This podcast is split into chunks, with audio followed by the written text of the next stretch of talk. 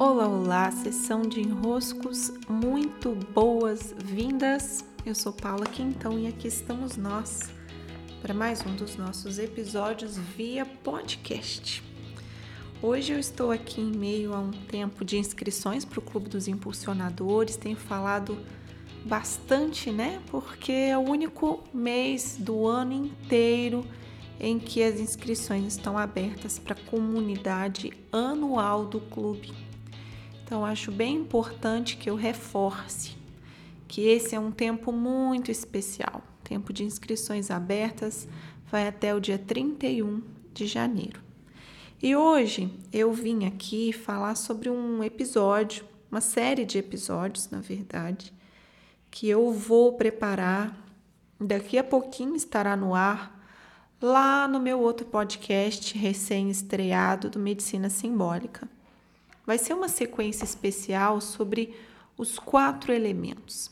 E aqui eu quero fazer uma introdução para poder convidá-los a estar lá comigo, ouvindo e compreendendo a dinâmica entre esses quatro elementos e como que também a nossa saúde, as nossas saúdes têm a ver com a harmonia desses elementos dentro de nós. Né? São quatro os elementos que alquimicamente nos compõem: água, ar, fogo e terra.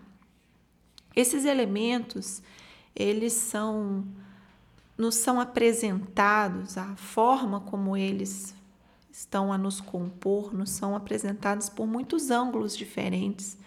Nós podemos nos debruçar nesse estudo por muitos caminhos. Mas aqui eu vou trazer uma passagem para ilustrar e dar essa introdução, uma simbologia, para que a gente possa se atentar a como que esses elementos interagem entre si e como que nós vamos encontrar equilíbrio, é um equilíbrio dinâmico, porque eles estão sempre mudando de dose, para também estarmos bem integralmente. Essa passagem que eu vou ilustrar em alguns dos meus cursos, nas minhas mentorias, vez ou outra eu faço citação referência a ela, eu aprendi com o psiquiatra Ítalo Marcilli. Ele explicando como que quando Jesus faz referência a ser o pão da vida, ele está querendo nos mostrar a validade, a importância de termos em nós esses quatro elementos bem ancorados. Então vamos a essa tradução simbólica do pão da vida. O pão, ele vem a princípio do trigo, que vem da terra, né, colhido da terra e macerado até que se torne farinha. Então, nessa primeira etapa, nós trazemos a presença do elemento terra a terra do plantio, a terra que produz os alimentos, e a pedra, que é essa presença, né? Essa essa dureza ali para marcar uma presença que macera então o trigo e dali temos a farinha. Já embutimos o elemento terra. Na sequência, nós pegamos essa farinha e a banhamos com água, de forma que ela possa ser modelada, agrupada.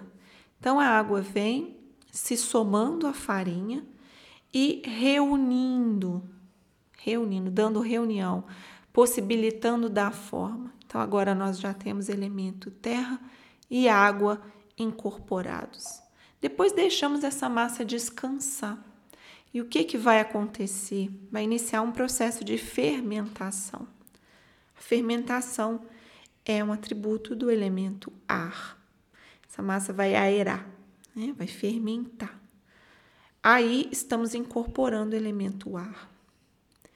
Para na sequência pegarmos esse pão, pão tradicional, ele tem somente farinha e água, né?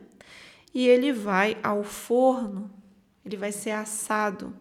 Quando ele é assado, nós incorporamos o elemento fogo.